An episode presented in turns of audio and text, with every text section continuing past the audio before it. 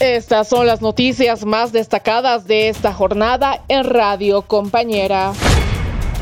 La Confederación de Universidades de Bolivia afirma que la ley del Plan de Desarrollo Económico y Social no afecta a las autonomías, pero esperan dialogar su reglamentación.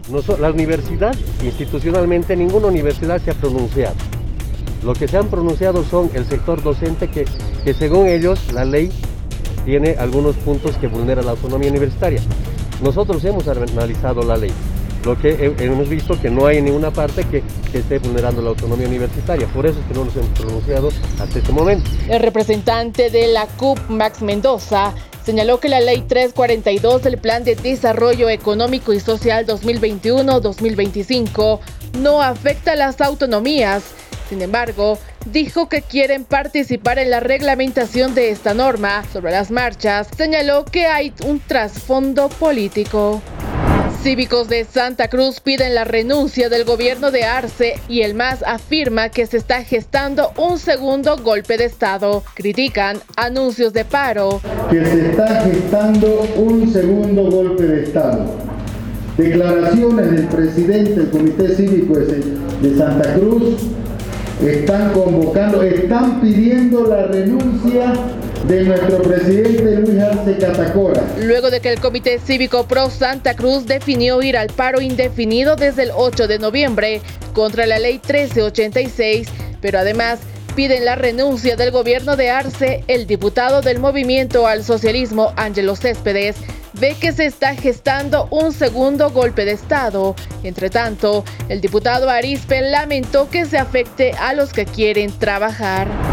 Branco Marinkovic no se presenta ante la Fiscalía de la Paz y presenta un memorial para justificar su ausencia. El día de hoy se tenía citado al señor Branco Marinkovic para que preste su declaración informativa en calidad de denunciado por la comisión o presunta comisión de los delitos de eh, perdón, incumplimiento de deberes de soluciones contrarias a la Constitución establecidos en los artículos 153, 154 de nuestro Código Penal. El fiscal Gustavo Valderrama informó que en esta jornada se tenía programada la declaración del exministro de Economía, Branko Marinkovic, en calidad de sindicado por la designación presuntamente irregular de la exdirectora de la UIF.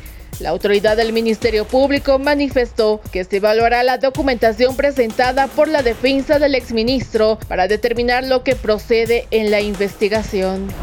12 vehículos involucrados en dos accidentes de tránsito en la autopista La Paz del Alto. Existen cinco personas heridas. Han sido dos hechos de tránsito. El primero se ha producido por eh, un camión que estaba circulando en el carril de bajada de la autopista a la ciudad de La Paz. En horas de la mañana se suscitó dos accidentes de tránsito a la altura de la denominada Curva del Diablo en la autopista La Paz del Alto, los cuales dejaron 12 vehículos dañados y 5 personas heridas.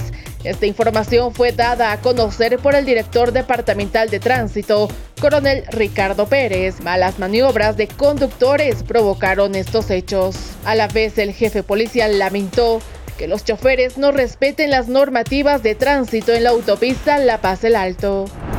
Municipio paseño tiene 48 horas para presentar la documentación sobre la compra de los buses Puma Cataris por el proceso contra el exalcalde Luis Revilla. Se calcula que hay un daño económico de 26 millones de bolivianos por la compra irregular y con sobreprecio de la primera flota de los Puma Catari se establece que eh, cada, flot, cada bus Qatari tenía un costo de 60.480 dólares, pero el alcalde ha pagado 153.000 dólares. De esta manera, Jesús Vera, uno de los representantes de la FEJUVE La Paz, indicó que se solicitó la activación de la alerta migratoria contra el ex burgomaestre Luis Revilla.